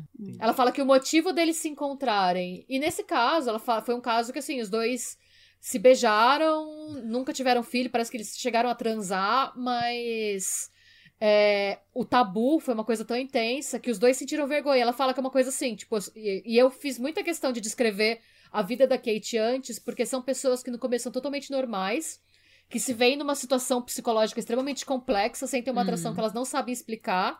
E normalmente as essas pessoas têm vergonha, tanto que elas têm esses grupos pra conversarem, pra tentar entender, porque é uma atração que eles se envergonham de sentir. Essa síndrome acomete os parentes biológicos também. É, são, normalmente são é, só parentes biológicos que. Não, não, mas tipo assim, não só a, a pessoa que foi pra adoção, Sim, mas os parentes conhece. biológicos, quando Também. conhecem a pessoa. Tem o caso de uma mulher, a mulher que desenvolveu essa tese, na verdade, ela desenvolveu essa tese porque ela sentiu isso pelo filho adotivo dela, mas ela não foi correspondida. Ela sentiu atração Ah, pelo tá. filho, ela não agiu no impulso, não aconteceu nada, entendeu? Ela estranhou ela ter se sentido sexualmente atraída pelo filho. Aham. Pela culpa até que acho que ela carregava de dado para adoção, entre outros fatores, ela es- escreveu sobre o fenômeno porque ela sentiu No isso, mas ela não agiu. Que é o que as pessoas normais que passam por isso Sim. ela fala que ela sentiu, mas ela não agiu no impulso. E quando ela, como ela fez isso tudo, ela conversou com o filho Eu dela. acho filho dela que, sentiu, eu acho que falando assim como, Outra coisa, eu eu também fico pensando eu assim. acho que falando assim, tipo, Eu ou você primeiro? Eu rápido. Eu acho que de repente, quando. Eu não sei, porque eu nunca fui adotada, não sou uma. Eu não, nunca tive. Mas eu penso assim, eu tenho. Por exemplo, eu tenho um primo e a gente sempre teve uma. Meu, ele é minha alma gêmea. Ele não é de sangue, ele não é um primo de sangue. É, a mãe dele foi em- adotada depois que. Quando ela já estava grávida dele, ela foi adotada, entre aspas, pela minha família. E a gente cresceu junto como primo. A gente se fala que a gente é primo, mas ele é minha alma gêmea, assim, ele é- eu amo ele com um carinho que não dá pra explicar. Mas nunca foi nada sexual. Então eu não consigo. Vocês foram criados A gente juntos, foi criado junto. Então eu acho. Que é o efeito. É o- é o efeito contrário, de- tipo, Então eu fico imaginando que essa esse negócio de você não ser criado junto realmente só simplesmente a genética não é o suficiente pra você ver uma pessoa como seu pai ou como seu irmão ou como seu filho. Eu acho que é é você ser criado junto é que torna você uma família. Realmente. Que é o tal do efeito sim. Westermark que eles descrevem. Talvez se vocês não tivessem Ah, sido mas criados juntos, né? eu- Você fala que ele é sua alma Talvez, gêmea, mas você pra pudesse mim ele é um sentir algo, né? E pra Eu não, eu não cresci. Porque a gente foi criado Ah, irmão. junto. sim, então, é porque como vocês foram primo. criados juntos, né? Então, mas eu fico imaginando, então, tipo, a genética, eu acho que a genética, a gente gosta de dar muita ênfase à genética, né? A minha mãe de sangue, meu pai de sangue, mas eu acho que na realidade a genética tem um, um papel muito menor do que a gente imagina. É, no, no família, no, sabe, no termo família, no que é uma família. Não sei, tô só. Eu não cresci junto com meu irmão e nunca teve assim, mas a gente sempre teve uma relação de, mesmo que eu me mudei pro Brasil quando eu tinha cinco anos, meu, meu, irmão ficou aqui na Noruega e a gente sempre teve uma, uma, eh, diferença de idade muito grande, a gente tem 14 anos de diferença de idade. Mas eu nunca tive, mas eu acho que assim, a gente sempre teve aquele, mesmo que a gente não, eh, ele morando aqui na Noruega e eu morando no Brasil, a gente não crescendo junto, a gente sempre teve aquela reação de que é, ele é meu irmão e Sim. eu sei que tem o meu irmão e eu sei, sabe, a gente sempre teve A uma relação de vocês era muito clara, é, então, né? é Não era você sempre teve. É, mesmo, muito mesmo claro, que vocês fossem criados exatamente. juntos, você foi ensinada que aquele era seu irmão. Foi um negócio que Sim. assim, você sabia quem ele era, você sabia que você tinha um É, irmão, é. você viu fotos, vocês, cres... vocês se Em viam. outro lugar, em outra instância, quando eu tinha uns 16, 17 anos, eu fiquei com um primo de terceiro grau. Sweet que eu não- Home que eu- Alabama. Alabama. Então. Ele era muito gatinho. Mas é, eu não cresci com ele. Não tinha aquele mesmo relacionamento Não, é com ele. bizarro, é um negócio. Ele ficou super perturbado. E eu só. Ah, não tem problema, a gente só tá ficando. Você é primo de segundo grau. Terceiro? Segundo? É, esse é terceiro. aquele caso que, assim, Sim. é, eu não sei, realmente. eu- o que eu achei mais maluco é essa galera toda metendo louco. Não, tá tudo bem, Tudo bem, casar. isso é normal. Tipo, gente, não- Não, mas assim, eu tava pensando outra coisa também, que a Kate, o quê? Ela tem 18 anos, tá, tá, tá certo, ela é maior de idade, assim, no papel, mas você se lembra quando você tinha 18 anos e ficava assim apaixonado por Nossa, alguém? sim. Era a vida, era a sua vida toda. Você pensava, ah, se ele não olhar pra mim hoje, eu não vou conseguir respirar, eu vou me matar hoje à noite. Porque eu não vou aguentar, não vou, não Gente, eu senti dormir isso se- semana passada, eu tenho 34 anos. eu acho que foi também meio um dead issues ao extremo, assim. De repente, ela precisava muito dessa atenção masculina Ah. por conta dele. De repente, o fato. de- sei lá, de repente ela até só fingiu. Eu não sei, até. Os pais. A gente vai saber porquê, mas. É, a família dela, a família adotiva dela, fala muito pouco sobre o caso. Até porque eu acho que eles devem viver em negação, né? A, a eterna meteção do louco, né? Nada aconteceu. É. Mas eu tenho uma outra coisa que eu, eu pe- tô pensando aqui, ó. Eu fico imaginando, e eu acho que ouvintes que sejam adotados podem trazer isso para um debate, um debate bom, assim. É, e podem me corrigir se eu estiver errada, enfim. Eu acho que algumas pessoas que são adotadas, por mais que elas tenham a melhor vida do mundo, eu acho que fica um senso de abandono, talvez, dependendo da condição em que elas foram adotadas. E você tem um senso de not belonging, sabe? De você não se não pertencer àquela família. De você não pertencer àquela cultura, de você não pertencer àquela cidade. Você devia estar na Virgínia, numa outra cultura, é, com, seu, com seu pai, com sua mãe. Tipo, então eu acho que talvez pra. Se ele era um pedófilo, Isso é isso é fato, sim. fato.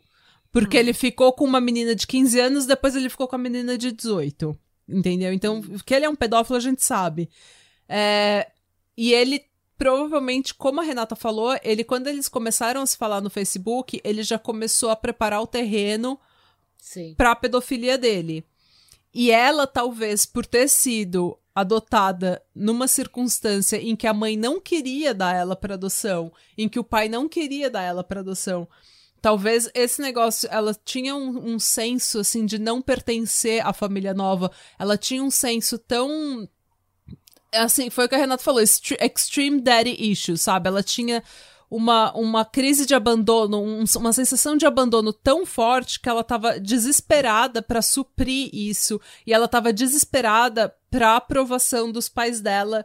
E como ele já tava preparando o terreno, e pedófilos são normalmente muito bons e experientes em preparar o terreno, ele já tinha feito isso com a mãe dela, então ele sabe preparar o terreno ele já tava ali, o jeito como ele preparou ela, o jeito como ele influenciou ela, foi o suficiente pra ela achar que ela tava apaixonada, pra ela achar que ela amava, porque ela tava desesperada pela aprovação de um pai biológico.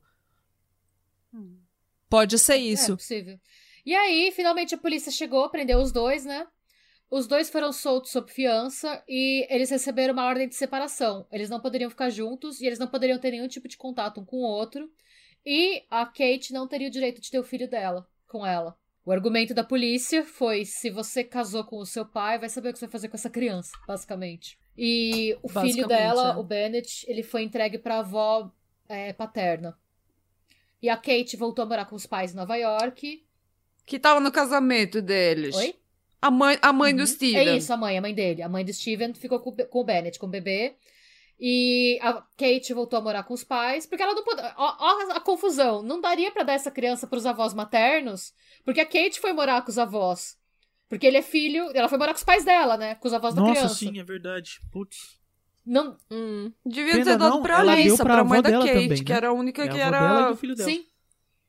Sim, exatamente, a avó dela e do filho dela. Mas é aí que tá, a Alissa. Eu não sei nem se a Alice ia querer essa criança. Eu não sei se eu ia querer. Ah, não, pra ela bem aceitou sincera. tudo isso? Ah, não, ah, não foi ela que Nossa, aceitou. eu não ia querer Não, essa a Alice criança. ligou pra gente. polícia o tempo foi inteiro, A ela- adotiva, é. né? Que, que foi no casamento. Ela já tava sustentando duas crianças e pagando a pensão do marido. Vai colocar um neném ainda pra É. ela?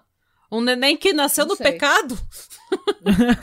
Não, que- nem que nasceu do chifre que ela tomou também, né? Querendo ou não, ela foi, sei lá, não sei. Tem Enfim. isso também, né? Essa foi a decisão da Ah. polícia. E, Eu tô Ela foi pensando aí. chifrada. e aí. Ok. em- Ela foi chifrada pela própria filha, né? Não tinha pensado nisso. Sim. É. É, gente, nossa. É, então. E aí, em abril de 2018, a Kate, ela. Ela é, desrespeita a ordem de não contato e ela liga pro Steven falando que ela não quer mais ficar com ele, que eles não têm mais um relacionamento e que ela quer seguir com a vida dela.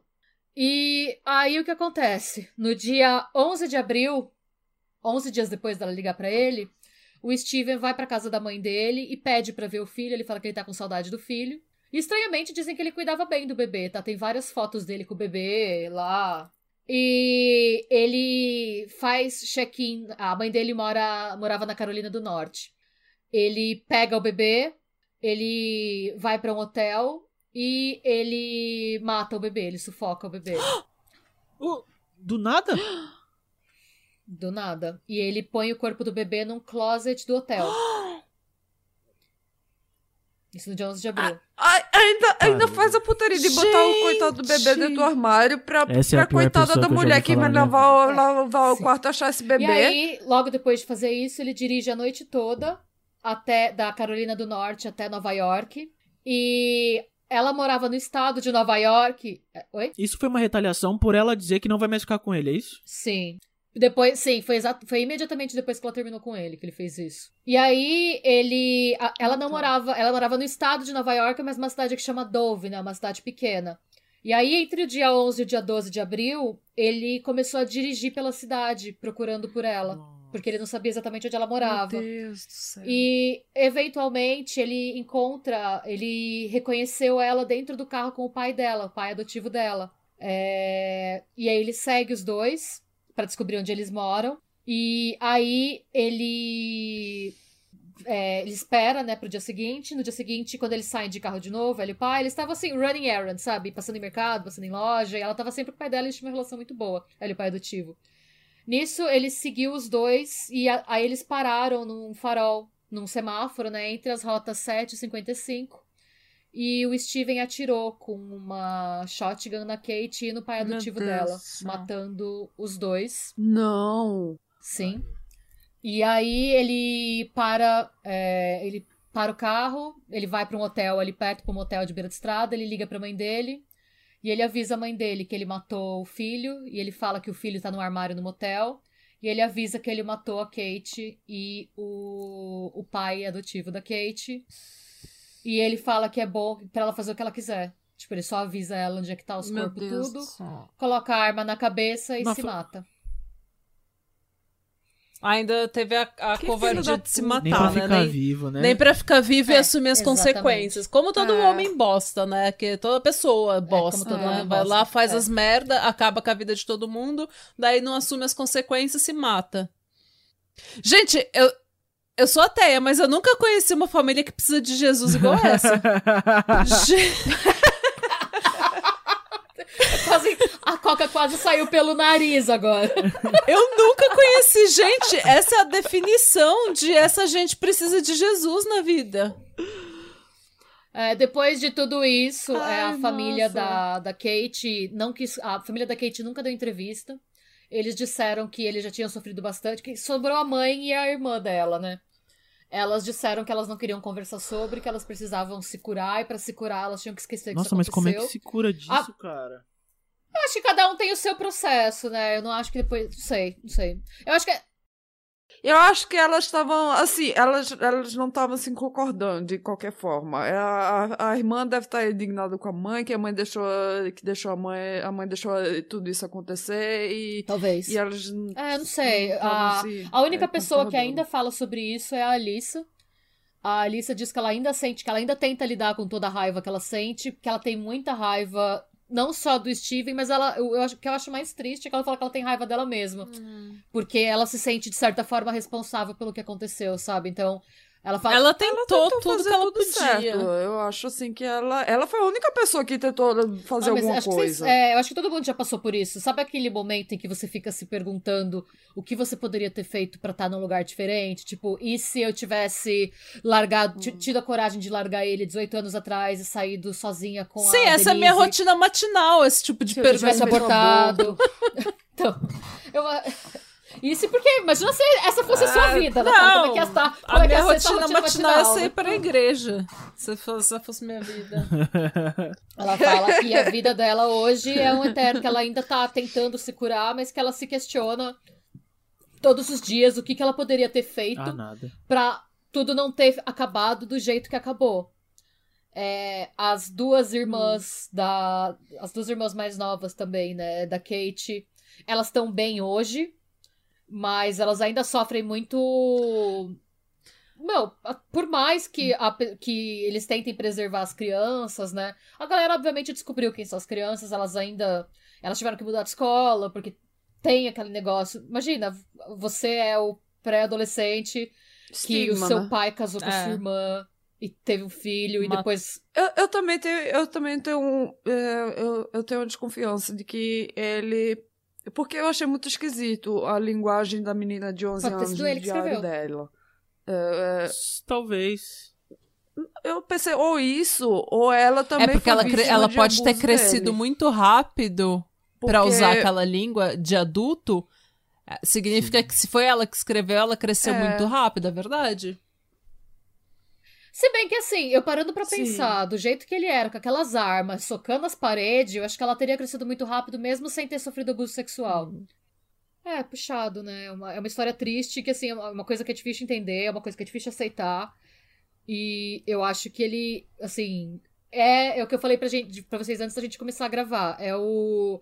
Foi a, a pior pessoa que eu já pesquisei. Eu acho que de todo mundo que eu já falei. Cara, Eu acho que foi assim, o- a, a pior pessoa. Steven Pledo foi a pior pessoa que eu já encontrei nesses assim, meses é todos. o pior caso que eu já ouvi, de coração, mano. Porque mexe com muito comigo essa coisa de pedofilia e. Nossa, mano.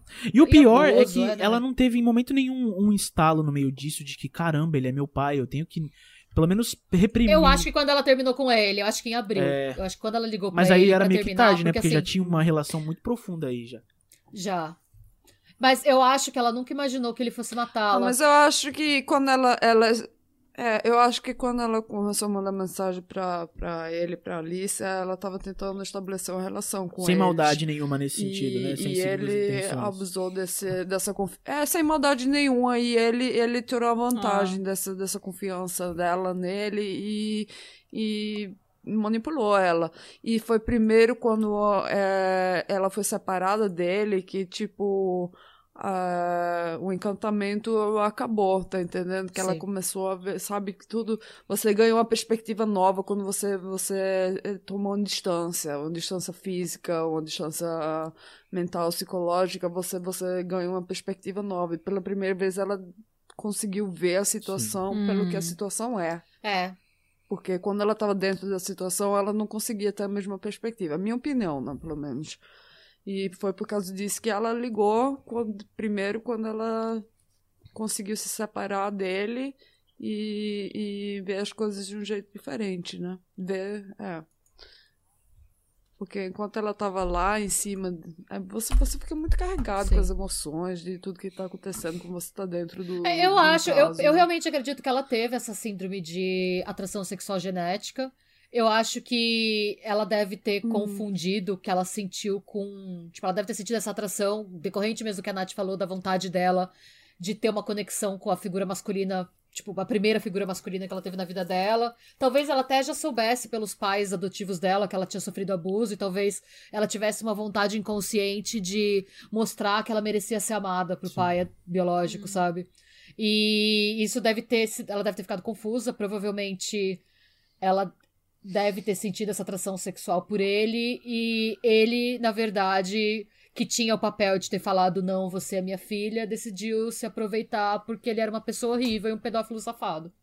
Eu não acho que ele teve Ah. é, essa atração sexual. Ah, não, eu acho que ele é ela, um pedófilo porque- mesmo. Sim. É, porque pra mim ele nunca. Ele, É. ele, ele judiava Ah. da criança, né? Pra mim ele nunca teve nenhum vínculo que ele perdeu, sabe? Pra mim ela era um aborrecimento na vida dele quando ela era pequena, que saiu da vida dele, e depois ele viu ela como uma mina gostosa. E ligou foda-se, porque esse é outro que não deve ter escutado não o suficiente É. na vida, né? Com certeza. É. Ele não É, foi Uma coisa interessante é que a mãe dele liga pra disse. polícia, né? Quando ele liga pra mãe. E a mãe dele, em nenhum momento, ela descreve a Kate como neta dela. O que ela fala pra polícia na ligação pro 911 é: o meu filho matou a esposa e o filho. Ela não descreve a Kate como neta dela na ligação. A mãe dela, então, a mãe dele, ela se distancia da situação, sabe? Tipo, já na ligação. Tanto que Hum. quando a. Porque, obviamente, foi, a polícia foi lá, a ambulância foi lá. Quando eles entenderam o tamanho da situação, o, o nível de doideira da situação, eles. Gente, como que essa mulher liga e fala só. Ai, meu filho me disse que matou o filho, a esposa vai se matar. Ela não conta que é o casal que foi preso porque. Tipo, o cara transou a filha, casou com a filha, eles tiveram filho. Não, ela meteu É. o louco.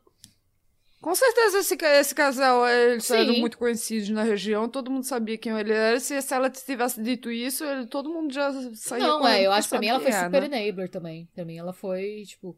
Até pra você deixar, É. que, assim, não sei.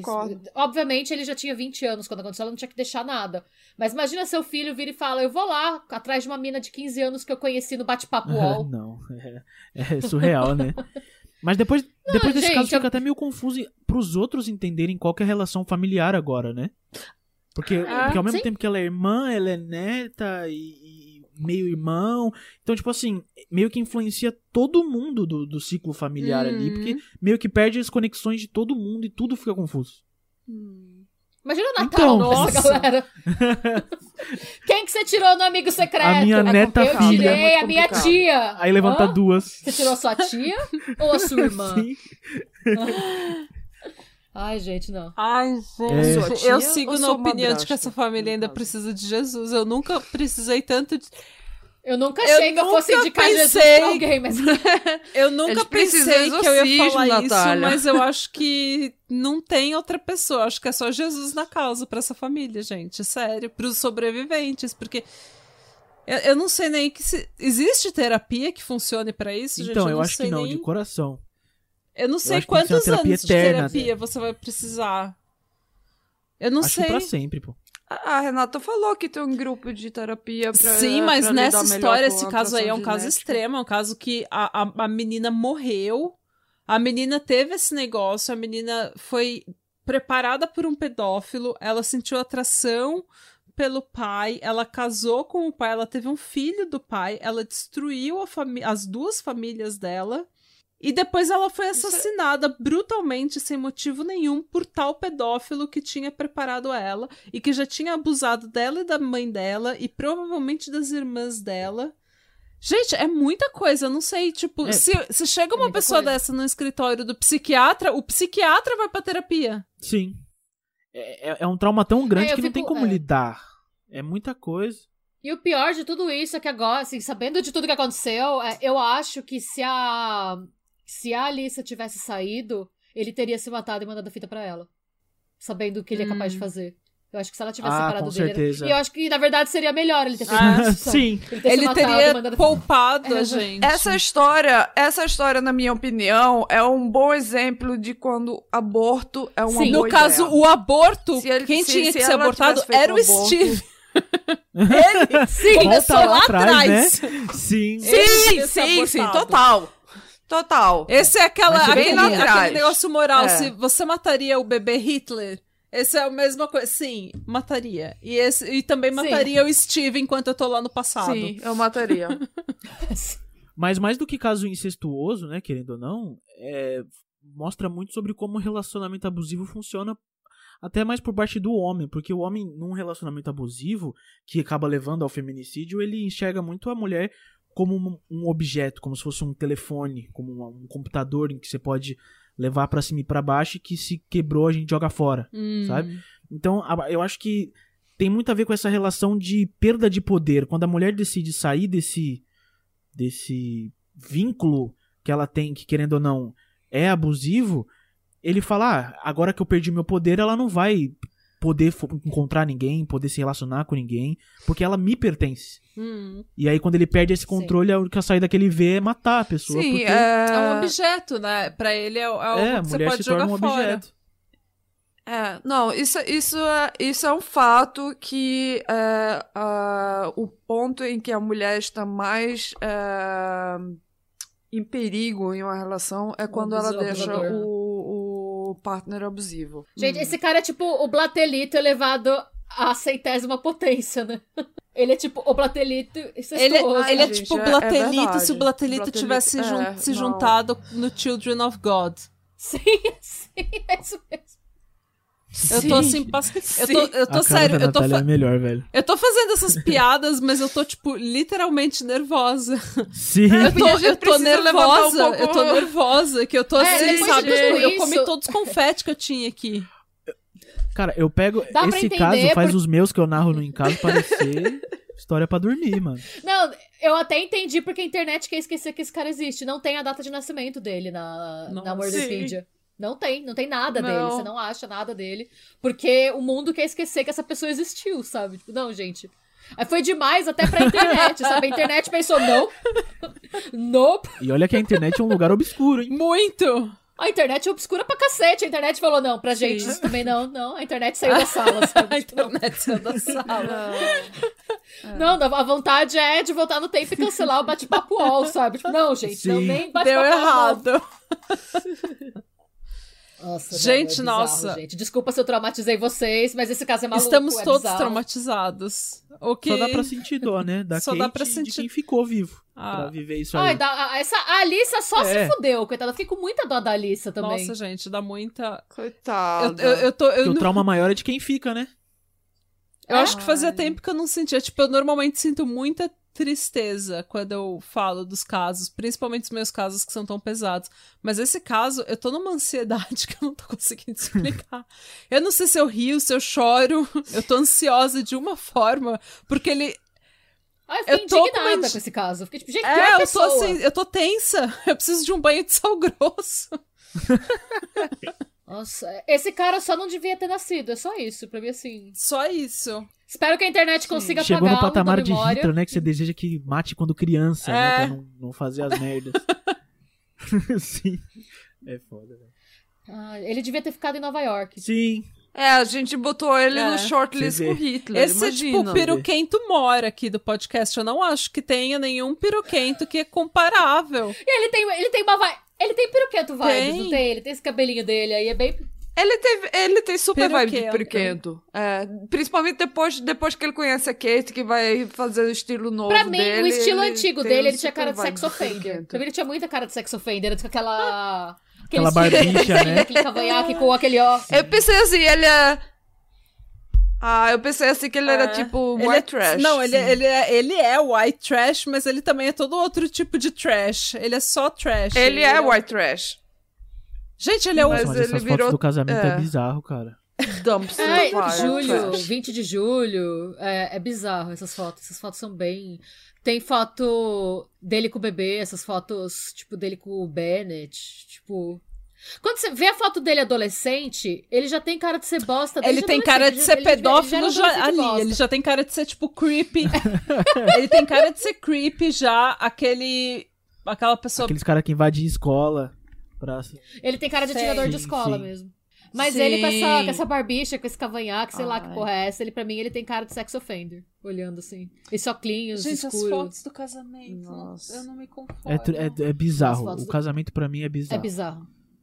Ela, beija... ela E a beijando família ele, sorrindo pra cara. Ela foto. beijando É, ele como ali que no, no, você no sorri laguinho, pra mano. foto, gente?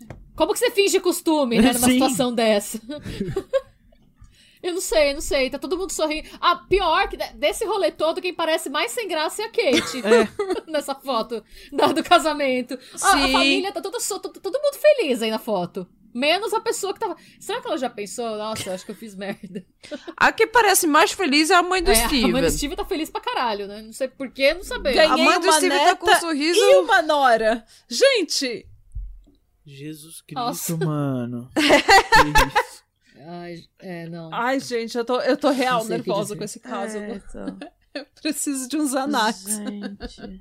Eu preciso de um tempo longe do Ai, True é. Crime depois dessa. Traumatizamos. Ai, o meu Deus, eu Bruno. trauma... gente, desculpa, traumatizei. Quebramos o Bruno. Quebraram, nossa, conseguiram. Desculpa, Não, tá Bruno. tudo bem. O Bruno que trabalhou na gosta, sessão. querendo ou Onde não, você né? trabalhou? No departamento de homicídio? trabalhei- É, eu trabalhei na promotoria que cuidava. É que assim, cuidava do tribunal do júri, que só é homicídio. Entendi. Aqui e a na- gente Brasil conseguiu só- em duas horas quebrar o que Sim. o departamento de Quebrar. homicídio não fez com, a- com o Bruno. Não a gente fez, fez. exatamente. E olha que eu vi a foto de morto todo dia, hein? Nossa, gente. Bom, gente, todas essas fotos que a gente tá aqui comentando, vocês vão ver nas nossas redes sociais. Hum. Desculpa se eu quebrar vocês também, não foi a E intenção. você olha, você é uma- foi o que a gente falou no início. É uma, uma parada normal, uma família normal, se você não sabe o que acontece, né? O que aconteceu. Você olha, é uma família comum. Não, não tem nada de absurdo. Você olha e fala, poxa, uma família normal, mas você olha e não vê o, o caos que é por trás, né? Que ela tá posando do lado da avó, que ao mesmo tempo é sogra. Oh, oh, eu tô passando mal. e isso, ouvintes, é o motivo pelo qual você nunca troca Nova York pela Virgínia. É, fica aí a mensagem, né? Fica. Fica aí a reflexão. Ah, eu, eu acho que é uma daquelas situações em que, assim, essa vai entrar pra lista de. Você só aceita, né? Você só... É, não, pra mim, o Steve tá na lista de pessoas que eu deveria matar se eu voltasse no tempo, como o Total. Exterminador É. do Futuro. Total, Vai total. pra minha lista. Hitler ou Steven? Eu já não sei. Os dois. Você pode escolher um, é. Mata, E agora? já tá Dois. no passado. A gente Isso. se divide, Renata. Isso. Eu pego o Hitler, você Leva pega o o Steven Steven. pra Alemanha de 45 e mata os dois de uma vez. Exato, Põe ele no bunker. Isso. gente, a gente é três. Ai, A tem gente que, tem, tem que quatro, voltar antes de gente. 45. Dá pra pegar, ó. Uma pega o Hitler, outra pega o Steve. Eu pego o cara da Kellyanne Bates, o namorado dela. Mas esse a gente pode matar ainda agora, ele tá vivo ainda. Esse a gente Ele não tá vivo, ele tempo. continua vivo. Vamos fazer uma expedição Ah. pra isso. Ah, Mas aí já fez a putaria toda. Tem que pegar ele antes da putaria. Ai, gente. É, é isso, vai pra lista, vai pra lista. Gente, e você? Se você pudesse voltar no tempo pra matar alguém, algum personagem histórico, não, não adianta falar meu ex-namorado, porque pra mim isso não vai fazer diferença nenhuma. Um personagem é. histórico personagem ou histórico? um Ai, serial killer, uma gente. pessoa famosa do true crime, do mundo aqui do, dos crimes reais. Quem você mataria? Quem você Quem você mataria? bebê, Ah, antes da pessoa, tem que matar o bebê. agora. Não pode deixar ele crescer. É. Todo mundo vai te odiar porque você tá matando o bebê, mas você sabe. Mas o você é a sabe o que aquele bebê vai virar. né? Eu acho que a mensagem desse, o final desse episódio Ficou- ficou, muito confuso. Como a gente. família A dela. gente tá né? dando a umas família mensagens dele, né? muito erradas Não poderia agora. terminar diferente. O episódio ficou confuso, a gente tá dando uma mensagem muito errada. Exato. A gente Nossa, tá incentivando Quem coisas. você mataria? Não, não mate bebês, mas se você Não. pudesse matar um personagem histórico. É que eu e a, eu e a Mônica já viajamos Mas numa a gente- coisa muito gore. a Renata falou direitinho, eu e a Mônica pegamos e fizemos 7x1 da pergunta da Renata. Por que, que vocês transformaram. uh, Não, mas eu, olha, se você jogar assim, hipoteticamente, aí eu já viajei, já tô lá no outro planeta pensando em, em mil e, sabe, para tá universos os paralelos. Bebês históricos que ela quer matar. Fazer um Death Note, né? É com essa mensagem que a gente termina esse episódio muito louco. Nossa, velho, maluco. Esse episódio, eu acho que foi um dos episódios mais atordoantes. Ai, a gente, desculpa a gente viajando no final, mas é porque a gente teve que fazer uma digressão só pra lidar um pouco com esse trauma desse A episódio. gente precisa. Sabe o que a gente precisa foi- ir ver? A gente precisa ir ver uns desenhos. Hora É. da sabe, hora de aventura. Acho que eu vou ver Rick e Morty depois. É, Gente, olha. SpongeBob Esse SquarePants. caso foi mais confuso que o da Audrey Marie. E ela foi gêmea dela Ô, mesma. sabe o que me impressiona? Tem gente que dorme ouvindo essas Eu histórias. durmo cara. ouvindo essas Olha histórias, isso, juro. mano, como é Mortis Media, assim. Ah, Como Eu assim? nossa. Histórias Olha aí, velho. Ah, eu não, Não dá. eu não consigo dá. dormir. E não é porque, assim, eu- é porque eu não consigo dormir, porque eu fico prestando atenção na história. O meu ex, ele ficava, ele ficava escutando livro. Ah, não, quando livro eu não ia escuto dormir. porque eu me perco. E eu mas ficava essas assim- histórias, tipo, normalmente é, é, eles chamam de reader, né? Os caras leem com uma voz calma histórias da galera do Reddit. Hum. Tipo, histórias de curtinhas, assim. Não, mas poxa, como Ah, é que você adoro. dorme ouvindo um, um caso desse, cara? Não, não, não é nada muito pesado. São, tipo, histórias de pessoas normais, tipo, a gente, tipo, sei lá, se algum dia eu tava andando na rua e um maluco começou a me seguir, falando coisas aleatórias. Eu Ah, conto entendi. essa história no Reddit, alguém Não, não, lê. é São que eu tô histórias falando mais que- soft. Porque eu tenho ouvintes que me relatam que gostam de ouvir pra dormir, de deitam. É, os nossos Exato, ouvintes também. Os nossos ouvintes. Alguns dos nossos ouvintes gostam de ouvir a gente dormindo. Pra dormir. O que eu fico, não, tipo. casos não dá. O que eu Dá, fico, velho. tipo, você ouviu em caso pra dormir, eu ainda entendo, porque é uma história, a voz dele é, É, uma, uma voz gostosa. Ai, mas... Agora, É. o Patramada Criminal são três loucas gritando no seu ouvido. Como é que você. Gritando. E rindo. Gritando, e gritando. Não. Xingando, eu, como é eu, eu xingando. acordaria comigo mesma gritando, mas... Mas, por exemplo, em caso, mesmo que a Ai. voz seja tranquila e tal, tipo, sei lá... Tem a trilha, né? Não, mas o episódio do sequestro do busão, mano, como é que... Eu vou ter pesadelo que eu tô no busão em São Paulo, que eu fui sequestrado, o busão tá lá, não dá, tipo, não, não dá. Eu não sei como é que dorme ouvindo em tensas. casa, porque por mais que tenha a voz, vai, que seja talvez um pouco tranquila, tem a trilha densa, mano. Tem tiro, eu coloco barulho de tiro alto pra caralho pra dar susto, susto mesmo, sabe? E a pessoa. É que, é que a gente que nasceu no Grajaú, na Vila São José, a gente já tá. Ah, tô em casa. É aqui Sim. mesmo. Nada como acordar com os pipocos pra cima, né? Mano, a gente que nasceu Eu- na eu periferia já sabe. Lembro. sou que nem minha casa. Ah, minha infância. Vem o tiro você fala, ah, agora sim, né? Agora sim eu tô, na, eu tô em casa. Ai, gente, mas ó, Bruno, muito, muito, muito obrigada por estar aqui. A gente adorou a sua participação. Volte Eu sempre. que agradeço. Volte sempre, sempre, sempre mesmo. Portas Só abertas. convidar. E Portas eu digo mesmo pra abertas vocês no mesmo. podcast lá, cara. Ficou muito bom o episódio, eu fiquei muito feliz. Ah, que bom. Voltaremos, só Voltaremos, só chamar também que a gente vai lá. Vai lá destruir seu podcast. Nada? Agregar. Vai lá agregar. fazer sua audiência cair. Não. Ah. Gente, ó, muito obrigada, Bruno. obrigada, dona Schmidt, por essa história louca, mas muito bem contada. Eu não sei se eu agradeço, Didi. se eu falo obrigado pelo trago. Eu não sei se eu agradeço vocês ou se eu peço desculpa. Desculpa. Gente, a gente precisa de mais dinheiro no Catarse, porque agora, além da nossa terapia, a gente precisa reembolsar. a- Não, a gente precisa reembolsar a terapia do, do Bruno, né? Gente, muito obrigada pela sua audiência. Se você gostou desse episódio, deve ter alguma coisa de errado com você. Procure sua terapia também. Mas se você gostou desse episódio, siga a gente nas redes sociais e não esqueça de ir no Instagram do Em Caso. Segue se você ainda não segue. Vai no iTunes e dá uma, uma review boa, tanto pra gente do Patramada quanto do Em Caso. Vai lá, dá cinco estrelas, escreve pra ele o que, que você gosta, tudo que você gosta do, do Em Caso. E fica aguardando aí, fica no aguardo, porque a gente vai estar no Em Caso. Vai sair mais ou menos em outubro o De nosso. outubro, novembro, por aí. Outubro, novembro vai ter o nosso episódio no Em Caso. E vai conferir essa temporada do Em Caso que tá ótima, gente. Tá certo? E é um tema super importante. É um tema extremamente Com importante e se é o Em Caso, você já sabe que é bem contado. Bom, Certo? obrigado. E é isso, gente. Tchau. Radebra. Ha det bra. Slut.